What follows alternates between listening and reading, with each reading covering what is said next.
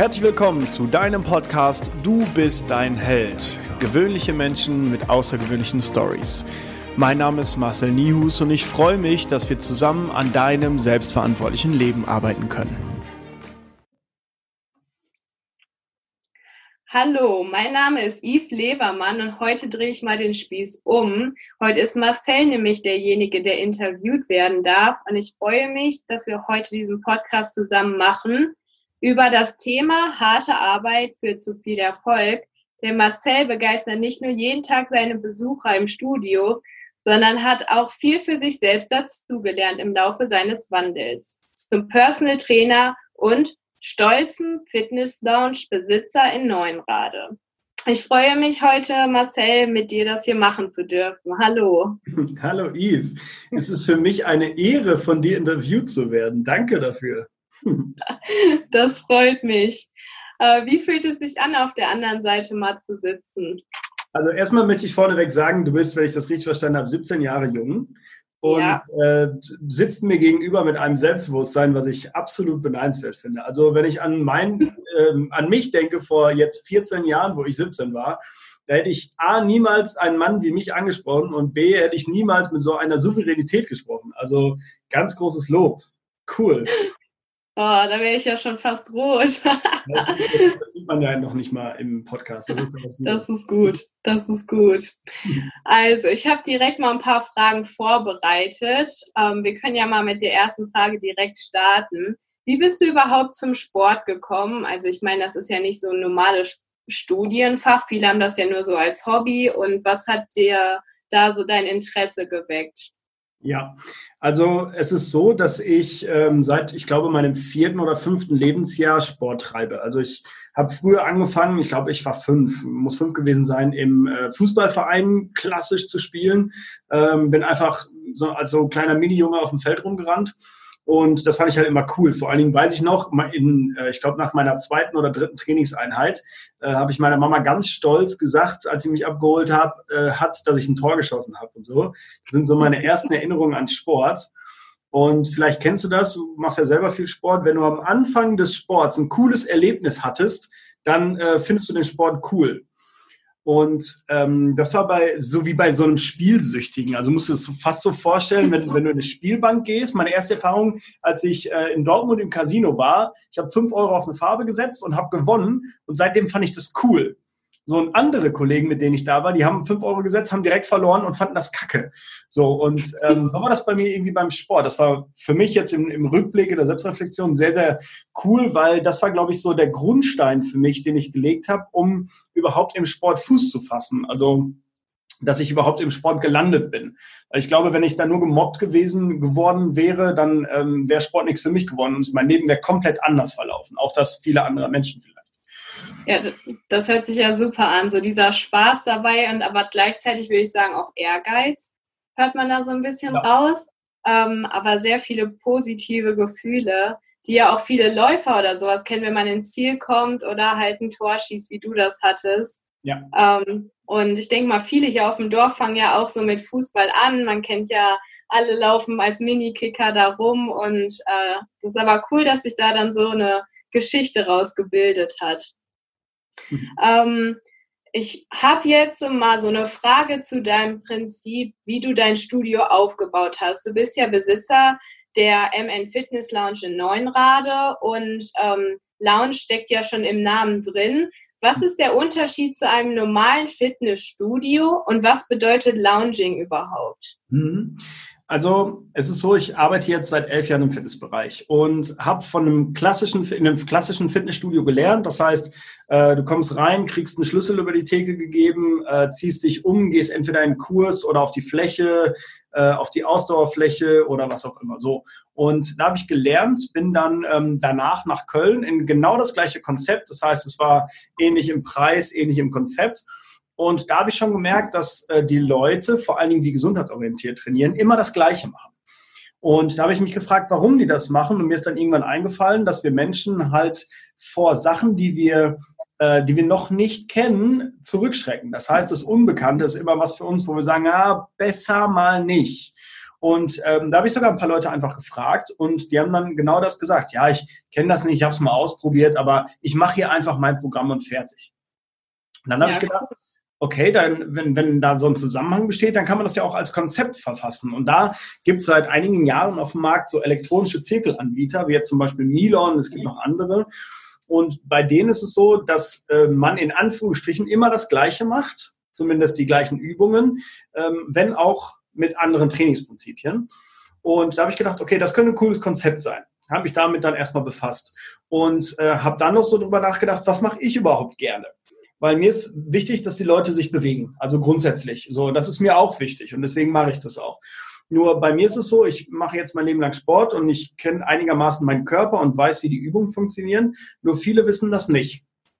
Und deswegen war meine Idee, den Leuten das Denken abzunehmen. Die sollen also reinkommen, es läuft alles automatisiert, brauchen sich um nichts zu kümmern und haben somit einen minimalen Trainingseffekt. Also wenn sie ganz normal einfach nur ganz easy peasy trainieren, mhm. haben die mit durchschnittlich 56 Minuten, machen wir das, äh, in der Woche schon ihr Trainingsprogramm abgehakt.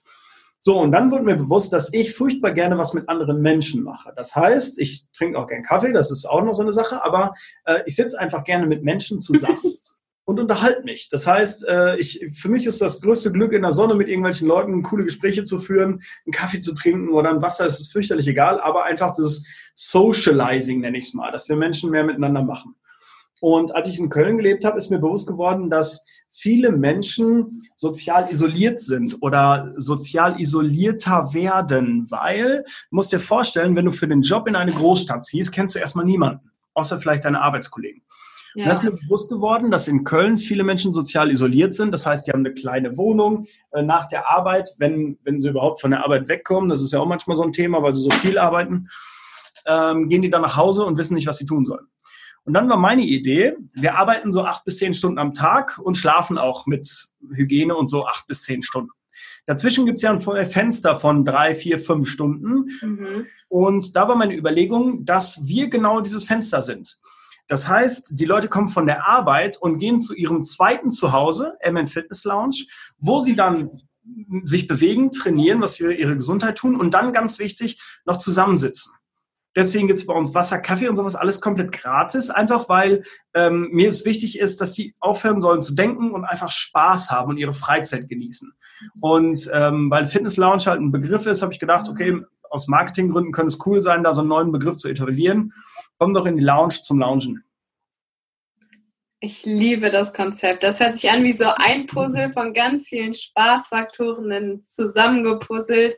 Ähm, also das hört sich echt richtig super an. Ich war ja mal kurz bei euch drin, auch mit den Geräten, dass sie sich so ja wirklich auf die Person ähm, speziell einstellen können, dass es auch effektives Training ist.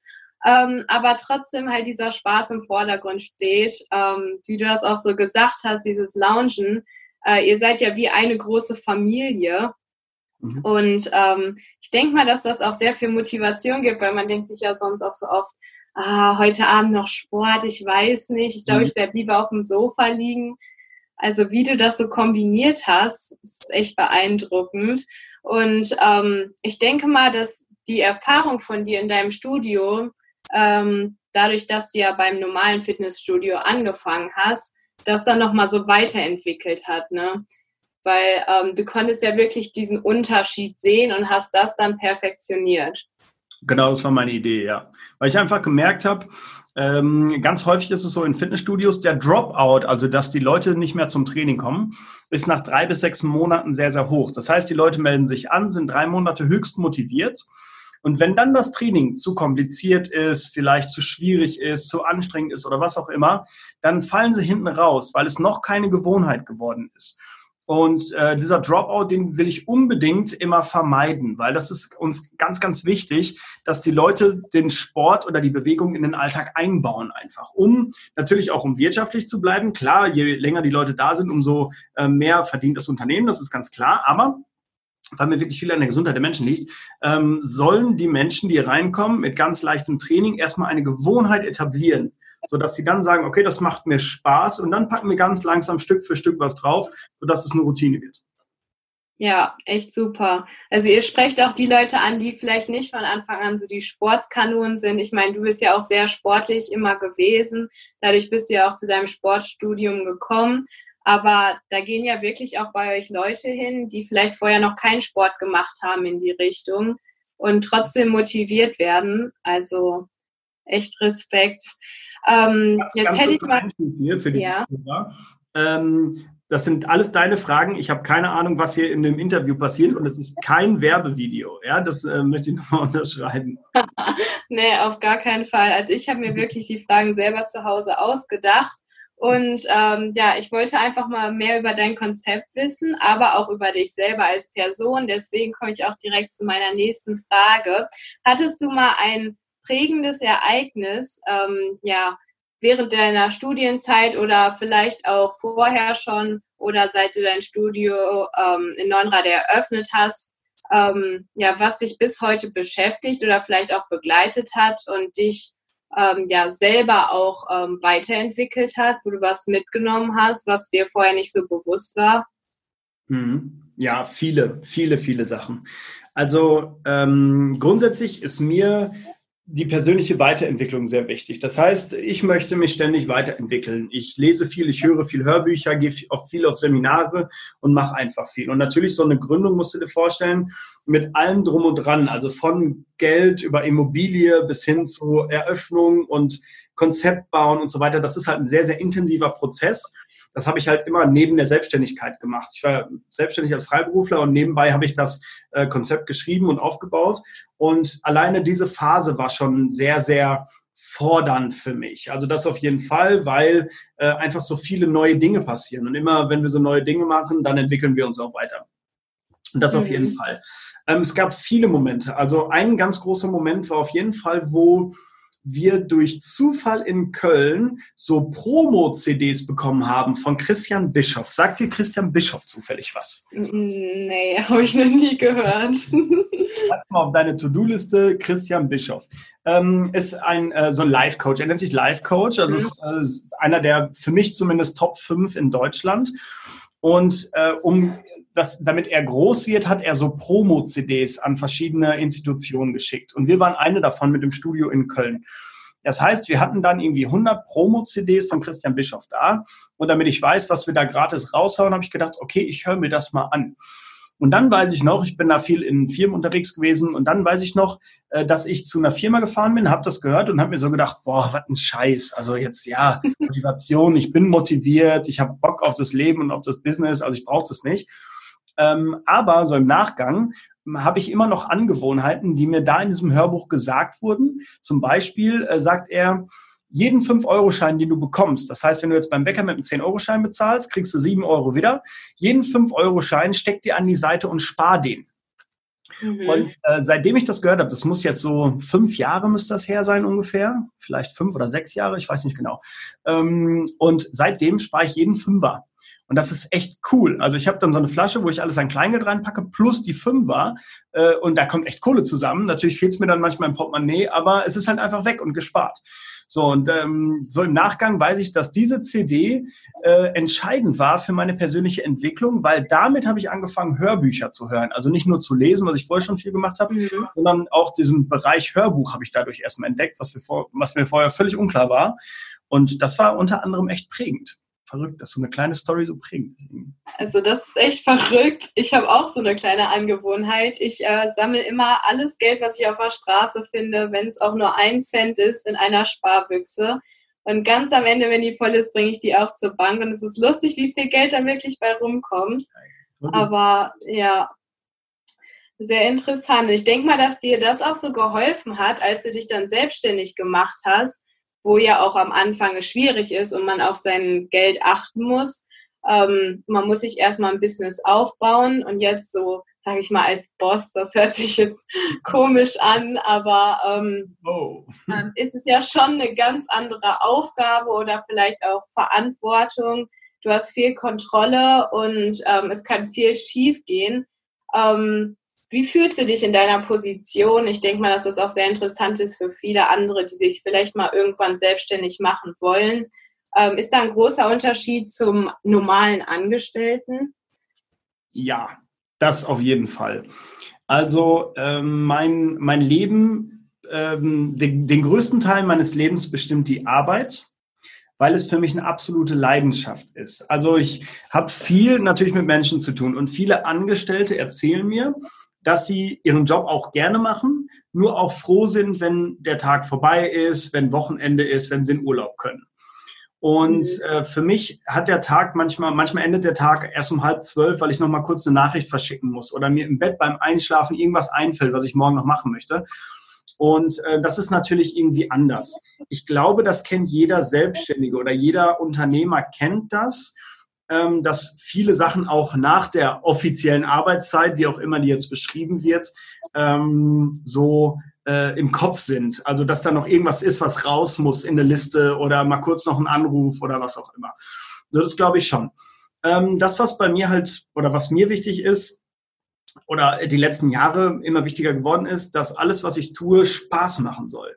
Das heißt, äh, manchmal arbeiten ja Menschen, um Geld zu verdienen. Das heißt, die Leute gehen zur Arbeit, machen 40 Stunden, egal wo, egal wie, meckern über den Job und am Ende des Monats freuen sie sich aber trotzdem für ihre Entschädigung, die sie dann bekommen, für diese Schmerzen, die ihnen zugefügt wird den ganzen Monat lang. Das heißt, sie bekommen ein Gehalt und am Ende äh, sagen die dann, oh cool, da kaufe ich mir jetzt ein Auto auf Pump oder die kaufen sich ein Haus oder was auch immer. Und ähm, als, als Selbstständiger, als Unternehmer ist natürlich das Gehalt völlig variabel. Das heißt, vor allen Dingen als Selbstständiger, als ich äh, Rechnung geschrieben habe, habe ich in einem Monat X verdient und im anderen Monat nur die Hälfte oder das Doppelte oder so. Das, da gab es einfach mal so Monate. Das heißt, ich musste lernen, mit dem Geld Haus zu halten, Haus, haushalten zu können. Aus, aus. Ja, genau. Zu Hause. Naja, ist auch egal. So, und ähm, jetzt ist so, ich bin angestellter Geschäftsführer. Das bedeutet, ich bekomme regelmäßig mein Gehalt. Und äh, das ähnelt schon einem Angestellten. Aber natürlich ist es immer noch so, dass hier mein Leben dran hängt, weil äh, alle Kredite musste ich privat aufnehmen. Das heißt, ich bin privat sehr, sehr hoch im Darlehen, was ich aufgenommen habe, mit allem, was dazugehört, weil ich komplett privat hafte. Und das ist natürlich eine Sache, die ist zwischendurch schon im Hinterkopf, wo ich dann dran denke, weil ich bin dann so, dass ich Sachen immer weiter optimieren möchte und das nur funktioniert, weil ich mich weiterbilde, weil ich wieder neuen Input bekomme. Mir das aber wichtig ist, damit ich privat auch ganz langsam mal aus diesem, ich nenne es mal Schuldenberg, es ist halt einfach nur ein Darlehen, aber es ist natürlich Geld, was ich zurückzahlen muss und auch möchte und äh, dass ich mich da ganz langsam rausarbeite. Ja, also es hört sich nach einem sehr hohen Risiko an, aber so diese Leidenschaft, die du dahinter angesprochen hast, ist echt beeindruckend, weil du wirklich das verwirklicht hast, wo du immer Spaß dran hattest. Also das habe ich da jetzt so rausgehört ähm, und dein Hobby so zum Beruf gemacht hast, sage ich mal. Ja. Ähm, ich denke mal, so Motivation spielt da ja auch eine große Rolle. Motivation, Leidenschaft. Ähm, ist es wirklich so, dass du jeden Morgen aufstehst und denkst, boah, ich habe alles richtig gemacht, ich habe richtig Bock, den Tag zu starten? Oder wie pushst du dich da teilweise hoch? Ja, also 95 Prozent schon. Ich freue mich, zur Arbeit zu kommen. Ähm, es ist halt so, natürlich, ähm, wenn ich jetzt mal einen langen Tag hatte, vielleicht noch trainiert habe, wo der Körper sowieso ein bisschen, ich sag mal, gefordert wurde, dann wünsche ich mir auch manchmal, wenn ich um zwölf oder eins ins Bett gehe, mal länger zu schlafen. So, das schon. Aber, und ich bin auch am Wochenende zum Beispiel, ich schlafe auch gerne mal länger, das ist dann bei mir vielleicht bis halb neun, neun Uhr oder so und ähm, tue mir dann auch furchtbar die Ruhe an. Das kann ich auch und, und das Unternehmen spielt dann auch keine Rolle. Mhm. Nur es gibt natürlich auch Tage, wo ich so sage, oh, jetzt echt aufstehen, das fällt mir da manchmal schwer. Nur, ganz ehrlich, ich bin so gerne bei mir im Studio, arbeite Sachen aus, bin mit den Leuten zusammen, habe ein hammermäßiges Team, wo ich einfach sage, okay, das ist wie Freizeit. Das heißt, wir leben hier, erleben unsere Freizeit, es ist aber unsere Arbeit. Und ich hoffe zumindest, dass äh, die anderen das aus dem Team auch so sehen oder nur ähnlich so sehen, ähm, weil ich bin einfach so, so gerne hier, dass ich, also ich mache das so gerne, dass mir das sehr, sehr leicht fällt. Weil ich weiß, wenn ich jetzt ähm, weiß ich nicht, zur Arbeit fahren muss, wo ich überhaupt keinen Spaß dran habe. Ich denke da an so einen Beamtenjob irgendwie. Ich sitze im Büro, mache Sachbearbeitung, ohne das jetzt abwerten zu wollen, aber einfach nur eine Arbeit, die sehr häufig wiederkehrend ist. Boah, das wäre für mich die Hölle. Da hätte ich keinen Spaß dran. Und da, ich glaube, da würde ich auch was verändern. Egal, ob, auch wenn ich das Doppelte und Dreifache verdienen würde. Ja, Ja, ihr erlebt so jeden Tag neue Geschichten. Äh, es kommen immer andere Leute rein, die andere Probleme haben oder vielleicht auch andere Geschichten wieder zu erzählen haben, wo ich denke mal, ähm, ja, das ist so ein Reiz und man entwickelt sich dadurch auch selber nochmal weiter. Ähm, das finde ich sehr interessant. Und ähm, aus wie vielen Personen besteht euer Team im Moment? Also wir sind jetzt aktuell sieben Leute, die hier äh, rumspringen die ganze Zeit, mhm. äh, von morgens bis abends oder ja, also zu den Schichten, zu den Zeiten. Äh, und eine weitere Person ist jetzt ab Juli noch im Team. Das heißt, im Juli kommt noch wer dazu. Ah, wow. Und dann ist so jeder, sag ich mal, für seinen Bereich zuständig oder? Ähm genau. Also am Anfang äh, musst du dir vorstellen, dass wir sind ein Startup. Das heißt, wir sind jetzt etwas über ein Jahr am Markt. Und äh, als wir im März letzten Jahres eröffnet haben, da war es so, wir waren äh, nur zu dritt, bis wir dann wen gefunden haben, der oder die uns bei der Reinigung hilft ähm, und dann noch wen dazu bekommen haben als, als Mädchen für alles haben wir halt alles komplett gemacht. Das heißt, wir drei im Anfangsteam, Lena, Finn und ich, haben von morgens bis abends hier alles komplett gemacht. Da gab es keinerlei Aufgabenbereiche. Wir wussten einfach, okay, da sind jetzt tausend Sachen zu erledigen. Jeder macht, was er kann und am Ende des Tages hoffen wir, dass wir alle tausend geschafft haben. Und ähm, mir ist es ganz wichtig, das Unternehmen wirklich so zu führen, dass es Zuständigkeiten gibt. Also die, mein, mein Verständnis vom Unternehmertum, also ich sehe mich jetzt so langsam als Unternehmer, ist es, ein System zu kreieren, was möglichst von alleine läuft. Und das versuche ich durch Aufgabenbereiche. Das heißt, es gibt, ich sage mal, 20 Aufgabenbereiche. Und jeder aus dem Team hat dann so seinen Bereich oder seine Bereiche, die er oder sie abdeckt und äh, ist dann auch voll in der Verantwortung dafür. Das ist mir wichtig. Und äh, darüber hinaus gibt es dann natürlich Führung von mir oder Schulungen, Coachings, was auch immer, sodass die ihre Aufgaben ständig besser absolvieren können oder dabei entspannter sind oder glücklicher oder was auch immer. Und so ist es dann aufgeteilt, sodass jeder genau weiß, was er zu tun hat von morgens bis abends. Und äh, das ist dann immer gespickt mit so kleinen Führungen von mir. Ja, also ihr ergänzt euch so gegenseitig. Ich denke mal, dass das auch so ein Motivationspunkt nochmal ist für dich, da morgens aufzustehen, weil du weißt, ich bin jetzt für die anderen da, die anderen sind für mich da und ihr könnt euch gegenseitig da nochmal hochpushen. Ja. Ähm, ich weiß nicht, viele Jugendliche hören sich ja auch Musik an, ähm, so zur Motivation oder haben dann so Sport und ähm, im Hintergrund dann noch was laufen. Bei euch läuft ja im Studio auch sehr oft Musik. Hast du so ein Lied, was dich so richtig hochpusht, wo du denkst, boah, ich könnte jetzt aus den Socken springen? Ähm, nicht mehr. Also früher, ähm, also ich trainiere sehr gerne, ich mache das so für mich, um zu entspannen und, und einfach gesund zu bleiben. Früher war das so, dass ich dann, äh, also ich höre viel Heavy Metal so, das heißt so, mhm. so Hardcore-Zeugs. Und das war früher so, ich habe da was dran gemacht und dann mich richtig abgegangen. So, ich hatte da fürchterlich Spaß, da rumzuhüpfen und irgendeinen Scheiß zu machen. Äh, jetzt fühle ich mich ein bisschen äh, gediegener, bin etwas ruhiger geworden und ich höre immer noch gerne Heavy Metal und äh, das auch mit Leidenschaft und laut. Ähm, aber da bin ich äh, flexibel. Also ich ähm, habe dann über mehrere Wochen so meine Bands, die ich dann mal mehr, mal weniger höre. Es gibt so ein paar Evergreens, die ich ständig höre. Ähm, und dann ist das, was gerade cool ist, da habe ich dann Bock drauf, das schmeiße ich dran und dann läuft es. Ja, cool. Also ich meine, du bist ja generell eine coole Socke, so, ähm, ich weiß nicht. Danke. Ob das so im Sportbusiness, ähm, es hört sich immer so an, als ob ihr alle so recht locker drauf seid und ähm, auch mal gerne so einen Witz zwischendurch reißt. War das schon immer so bei dir oder ähm, ja, hat sich das jetzt erst so entwickelt oder ist da so jeder so in der Branche, dass das wirklich euch so als Charakter ausmacht?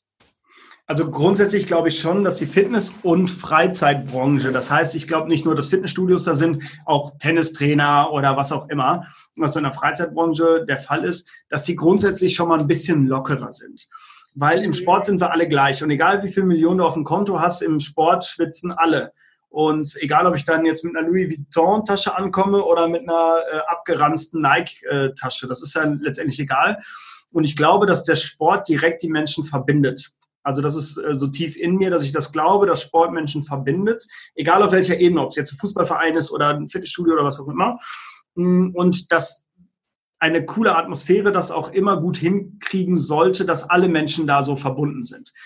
Mhm. Äh, grundsätzlich glaube ich, dass äh, in der Fitness- und Freizeitbranche ähm, der, der Mitarbeiter, der Mensch, die Person immer etwas mehr outgoing sein sollte. Das heißt offen, offenherzig, ähm, selbstbewusst, manchmal laut und so weiter. Vor allen Dingen auch, wenn ich Kurse gebe oder so. Ich muss die Leute mitreißen, animieren. Ich muss 130 Prozent geben, damit die 80 Prozent geben. Und das ist, glaube ich, schon in der Fitness- und Freizeitbranche grundsätzlich der Fall. Es gibt natürlich immer unterschiedliche Menschentypen und manche sind einfach dafür gemacht, manche nicht. Bei mir war es so, ich konnte in meinem Leben immer nur so alles an Sport so ein bisschen. Also ich war nie der Top-Performer, sondern ich kann alles so ein bisschen. Habe deswegen auch das Studium so einigermaßen gemacht. Das passte irgendwie. Und Quatschen war immer so mein Ding. Und ähm, das aber erst nachdem ich gelernt habe, von Menschen zu reden. Ich weiß noch, für die, die jetzt vielleicht zuhören, die mal mit mir in der Abi-Stufe waren oder, oder halt in der, in der Oberstufe, nee, es war noch in der Unter- oder Mittelstufe. Da gab es einen Herr Sade, der hat immer so, so komisch geredet. Das war dann Herr Jade. Und Herr Jade hat uns in der, ich glaube, achten Klasse dazu gebracht, dass wir vortragen. Das heißt, er hat uns dann beigebracht, okay, so geht PowerPoint, möglichst wenig äh, Stichpunkte da drauf, mehr Bilder und so. Und dann haben wir immer abwechselnd vor der Klasse gesprochen. Und ich glaube, das war so sehr prägend für mich, dass, dass ich da schon gelernt habe, okay, jetzt das vor der Klasse sprechen, das geht besser. War dann mhm. aber sehr, weil ich auch sehr, sehr schlank und dünn war früher, äh, schüchtern. So, ich denke, so mit 14 bis 17 war ich sehr schüchtern. Und als ich dann so in die Abi, ich glaube, ich war zwar immer laut und der Klassenclown, aber schon schüchtern. Und dann so, ich glaube, mit 17, 18, 19 muss das gewesen sein, da habe ich dann Selbstbewusstsein entwickelt, ähm, weil dann war halt so Abi-Zeit und Feiern und so. Und äh, als ich dann im Fitnessbereich angefangen habe, war ich so unerfahren, dass ich richtig Schiss hatte, mit Menschen zu reden. Aber hat sich dann natürlich, weil ich dann immer noch Kurse gegeben habe, mich weitergebildet und weiterentwickelt habe, äh, so ein bisschen gelegt. Und ganz wichtig, ich hoffe, er hört zu, ein Mensch hat mich dazu gebracht, dass ich so bin, wie ich bin, und zwar Niklas van Hout. Niklas van Hout ist äh, ein sehr guter Kollege aus Köln, bei dem habe ich auch, längere Story, äh, mal sechs Wochen gewohnt. Und äh, Niklas war äh, als ich im Sports in Köln angefangen habe, so ein, so ein frecher, junger, dynamischer Typ, der die Leute irgendwie abgeholt hat. Durch seine Empathie, durch, seine, durch sein Einfühlungsvermögen. Und ja. er war auch immer so ein bisschen frech. So, wenn jetzt ein paar Leute zuhören, die im Sports trainieren noch oder da arbeiten, die kennen den und äh, die wissen, okay, das ist ein Riesenchaot, aber er hat immer einen sehr, sehr guten Job an der Theke gemacht. Er hat die Leute abgeholt. Und er hat mir gezeigt, dass ich auch mal frech und noch offener auf die Leute zugehen kann und dass das ganz gut ankommt. Und der hat mich da äh, sehr geprägt, muss ich sagen, weshalb ich unter anderem auch so bin, wie ich bin. Danke, Niklas. Wow. Das hätte ich so gar nicht gedacht bei dir, dass es wirklich auch mal so eine Zeit gab, wo es dir peinlich war, vor Menschen zu reden. Weil ich denke mal, jeder kennt das aus der Schule, eine PowerPoint halten. Ähm, da gibt es meistens keine freiwilligen Leute. Und ähm, das wäre auch sogar eine Frage an dich gewesen, die ich mir vorbereitet hatte. Was hast du jetzt schon sehr toll beantwortet? Diese peinlichen Momente. Ähm, ja, da merkt man ja, dass wirklich jeder Mensch auch gleich ist. Und jetzt, wenn man dich kennt, du gehst auf Leute zu, du machst Witze und man merkt dir das gar nicht an. Aber es ist cool, wie man sich dann so weiterentwickelt. Ähm, jetzt habe ich äh, gehört, dass ihr ja ein zweites Studio aufmacht. Das mhm. ist ja dann nochmal so ein Schritt mehr für dich. Und ich denke mal auch was, was du äh, dir immer gewünscht hast. Äh, stehen da noch weitere Sachen an, die du für die Zukunft planst oder ähm, irgendwelche Sachen, wo du nachstrebst? Ja, voll. Also ich ähm, bin grundsätzlich sehr ehrgeizig und ich liebe es, Ziele zu verfolgen, egal ob ich sie erreiche oder nicht. Mhm. Einfach weil es mich antreibt. Also es gibt mir dann so, so einen Schub, wo ich dann sage, geil, okay, wir, wir reißen noch mal einen ab und, und ähm, ja, reiten weiter. Äh, also unser Motto, was wir äh, im, im ersten Team-Meeting aufgestellt haben, vor Eröffnung letztes Jahr, war zehn Jahre, zehn Clubs. Das heißt, äh, das Ziel ist es, in den nächsten jetzt noch neun Jahren noch neun weitere Clubs zu eröffnen.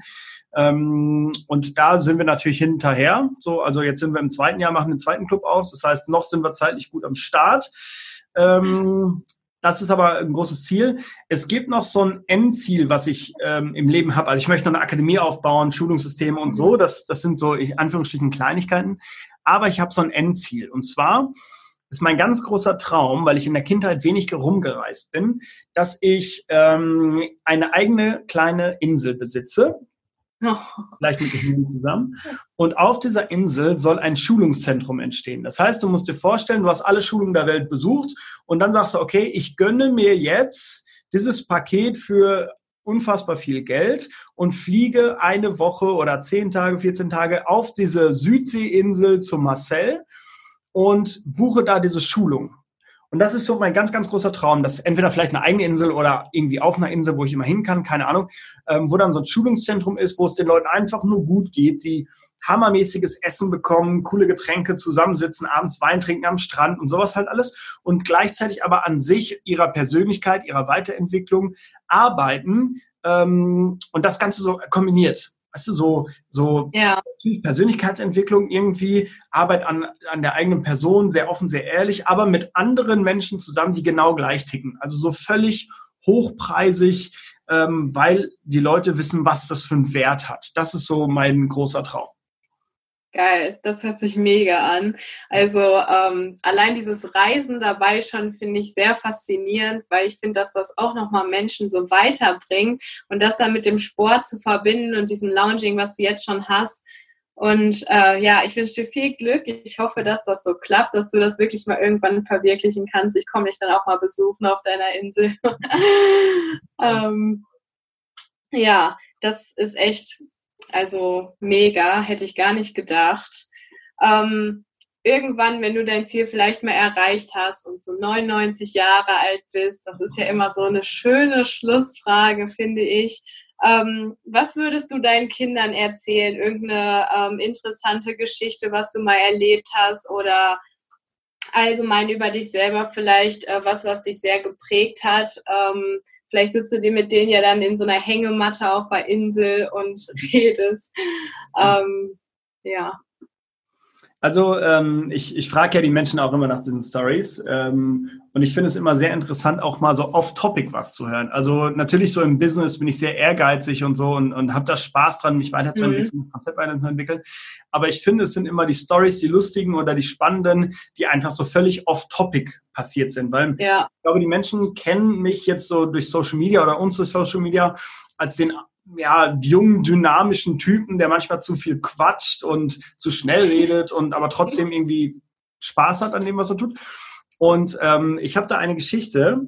Und zwar äh, waren wir auf Abifahrt 2009, im Sommer 2009, Mai oder so war das, äh, 2009 in Bulgarien am Sonnenstrand. Kannst du dir vorstellen, so ein anderthalb Sterne Hotel für 350 Euro die Woche und in Bulgarien, äh, da war ich unter anderem mit einem jungen Mann, der heißt Patrick, den ich glaube nicht, dass er zuhört, der Patte. Und wir beiden hatten dann irgendwann die Idee, wir haben natürlich im Sonnenstrand, da fließt auch mal Alkohol und so. Und dann hatten wir mal die Idee, dass wir uns doch ein Tattoo stechen lassen könnten. Und äh, heute würde ich das nie wieder in Bulgarien machen, da am Sonnenstrand, weil du musst dir vorstellen, was schon mal dazu will ich? Nee, leider nicht. Ja, das ist auch gut so. Brauchst du auch, Vielleicht hat sich das in den letzten 10, 12 Jahren weiterentwickelt. Aber äh, da ist es so, dass es so, wie so, so eine Partymeile gibt es da einfach. Das sind Bars mhm. über Bars über Bars und da sind Tätowierer. Und dann gab es da einen Moment, wo wir da rein sind und haben gesagt, wir haben immer viel gemeiert. Kennst du Meiern, das mit den zwei Würfeln unter einem Becher? Ah ja, ja, das habe ich schon mal gehört. Ich habe es noch nie selber gemacht, ja. aber ist so ein Trinkspiel einfach. Das heißt, du mhm. hast zwei Würfel unterm Becher, würfelst irgendwas und gibst sie dann weiter. Und das Höchste, was du da erreichen kannst, ist der Meier, also 21, 2-1. Und äh, da haben wir viel gemeiert und dann hatten wir so die Idee, hey, lass uns doch mal ein Tattoo stechen mit einem Meier. Und dann habe ich so gedacht, du bist bescheuert, aber irgendwie ja, fand ich die Idee doch ganz lustig. Und dann haben wir in Bulgarien auf so einer Partymeile bei einem Tätowierer für 15 Euro wollte er haben für diesen Meier, äh, haben wir uns ein Tattoo stechen lassen.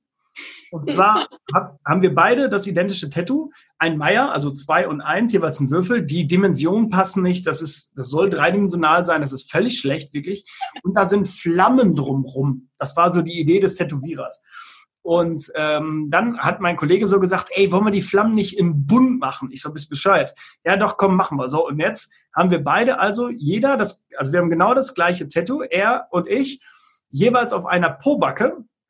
mit dem Meier, also 21 Würfeln, mit bunten Flammen drumrum. Und clever wie wir waren, haben wir das am letzten Tag, haben wir uns das stechen lassen. Das heißt, am nächsten Tag sind wir zurückgeflogen und du musst dir vorstellen, es war 30 Grad oder so und bei so, oh.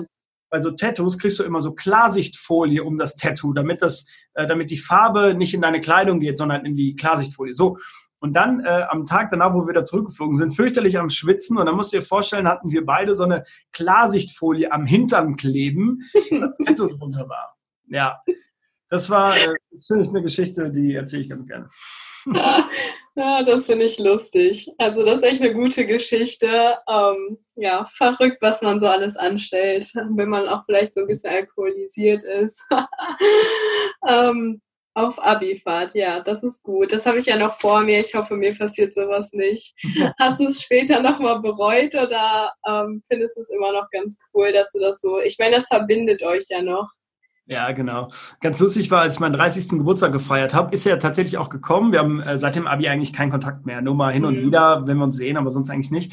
Und er war auf meinem 30. Geburtstag und es gibt jetzt ein Foto, wo wir beide nebeneinander sind mit diesen Tattoos. Also ist, äh, das erste Foto seiner Abifahrt übrigens. Äh, bereut habe ich es nie. Also ja, ich bin da so ein bisschen tätowiert überall und ähm, deswegen jetzt ein Tattoo da mehr oder weniger ist völlig egal. Ja, ist auf jeden Fall eine gute Erinnerung an die Abschlussfahrt. Ja, ähm, ja. jetzt kommen wir schon fast zum Ende. Du hast ja zwischendurch schon so ein paar Learnings gesagt. Ähm, nochmal so als Endfrage. Wenn du drei Learnings nochmal den Zuhörern mitgeben solltest, welche wären das, die dir besonders wichtig sind? Ja, ganz oben Selbstverantwortung. Das heißt, jeder ist für seine eigene Situation selbst verantwortlich. Es gibt Menschen, die geben anderen die Schuld. Zum Beispiel, ja, ich konnte die Aufgabe nicht erledigen, ich konnte nicht pünktlich sein, weil, so, weil der Stau schuld ist oder der andere Mensch oder was auch immer. Und da gibt es einen guten Spruch, ich glaube, er ist von Bodo Schäfer, Money Coach. Und der sagt, äh, wem du die Schuld gibst, gibst du die Macht. Das heißt, wenn, wenn ich jetzt sage, ich bin zu spät, weil ich im Stau stand, dann gebe ich dem, dem äh, Stau die Schuld und somit auch die mhm. Macht. Das heißt, der Stau steht mental über mir. Und das ist völlig Banane. Das heißt, äh, Eigenverantwortung, äh, wenn, egal wie es ist, es ist deine eigene Verantwortung. Also du bist verantwortlich für deine eigene Situation und vor allen Dingen, wenn etwas Unvorhergesehenes passiert, zum Beispiel einer zerkratzt mein Auto oder so, dann ist es auch mein, liegt es an mir, wie ich mit der Situation umgehe. Eigenverantwortung. Ja. Das heißt, ich kann mich fürchterlich darüber aufregen oder sagen, okay, ja, ist jetzt passiert, ich äh, entspanne mich trotzdem. So, das ist, finde ich, ganz wichtig. Und das in jeder Lebensbereich. Äh, das heißt, egal ob im Beruf, äh, zu Hause, in der Beziehung, in der Familie oder was auch immer, jeder ist da für sich selbst verantwortlich das ist so das Wichtigste, was, ist, was ich auch gerne so auf, auf Vorträgen erzähle. Äh, mhm. Das zweite ist, glaube ich, dann, dass ähm, jeder Mensch so ist, wie er ist. Und das ist auch gut so. Also ähm, durch verschiedene Ausbildungen, die ich gemacht habe, habe ich einfach gelernt, jeder Mensch ist so, wie er ist. Und wenn wir das wirklich verstanden haben, dass mein Gegenüber einfach nur so gut ist, wie er gerade sein möchte und dass ein gutes Recht ist, dafür sind wir freie Individuen, dann äh, ist es okay.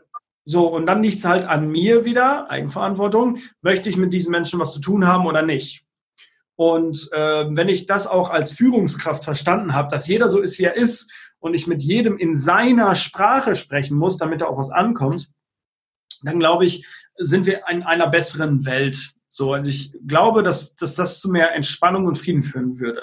So, wenn wir das akzeptieren ja. würden. So, drei Learnings. Äh, oh, das letzte, das Beste zum Schluss. Beste zum Schluss. Ich hatte gerade was, jetzt ist es aber weg. Was habe ich denn gerade erzählt? Eigenverantwortung? Also Selbstverantwortung und jeder Mensch ist so, wie er ist. Ah, ich habe es wieder. Danke. Sehr gut. Der Weg ist das Ziel. Ich glaube, ich bin mir nicht ganz sicher. Ich glaube, das stammt von Konfuzius oder so. Korrigiere mich gerne. Auf jeden Fall, ähm, als ich im Kloster war, ich habe äh, vier Tage im Kloster verbracht, so meditiert und achtsam gelebt. Und äh, da habe ich verstanden, der Weg ist das Ziel. Weil wir können natürlich immer Zielen hinterherrennen. So, wenn ich jetzt sage, zehn Jahre, zehn Clubs, ist das ein gewisses Ziel. Und ich kann mich jetzt daran aufgeilen, wenn ich da hinterher renne und das erreiche und das nächste Ziel erreiche und noch höher, noch schneller, noch weiter. Das kann ich machen. Wenn ich mhm. allerdings auf dem Weg dahin unglücklich bin, ist es der falsche Weg meiner Meinung nach.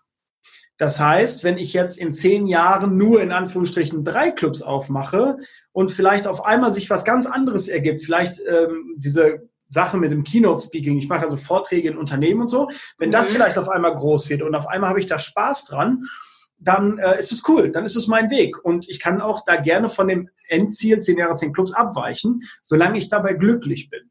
Ja. Und, äh, das war für mich eine Riesenerkenntnis. Es braucht ganz wenig Geld, um wirklich glücklich zu sein, weil ich glaube, Geld sollte nie ein Thema sein, entweder in Jobs oder in, in Positionen, außer ich habe keins. Also wenn ich pleite bin, dann ist es natürlich kacke, dann ist Geld ein Thema. Aber wenn ich genug habe, um zu überleben, dann soll ich damit glücklich sein. Und dieser, dieses Motto, der Weg ist das Ziel, hast du wahrscheinlich auch schon mal gehört. Nur ich bin jetzt mittlerweile so, dass ich das wirklich verinnerlicht habe. Das heißt, es ist so tief in mir drin, dass ich sage, okay, es macht mich gerade nicht glücklich, also lasse ich's.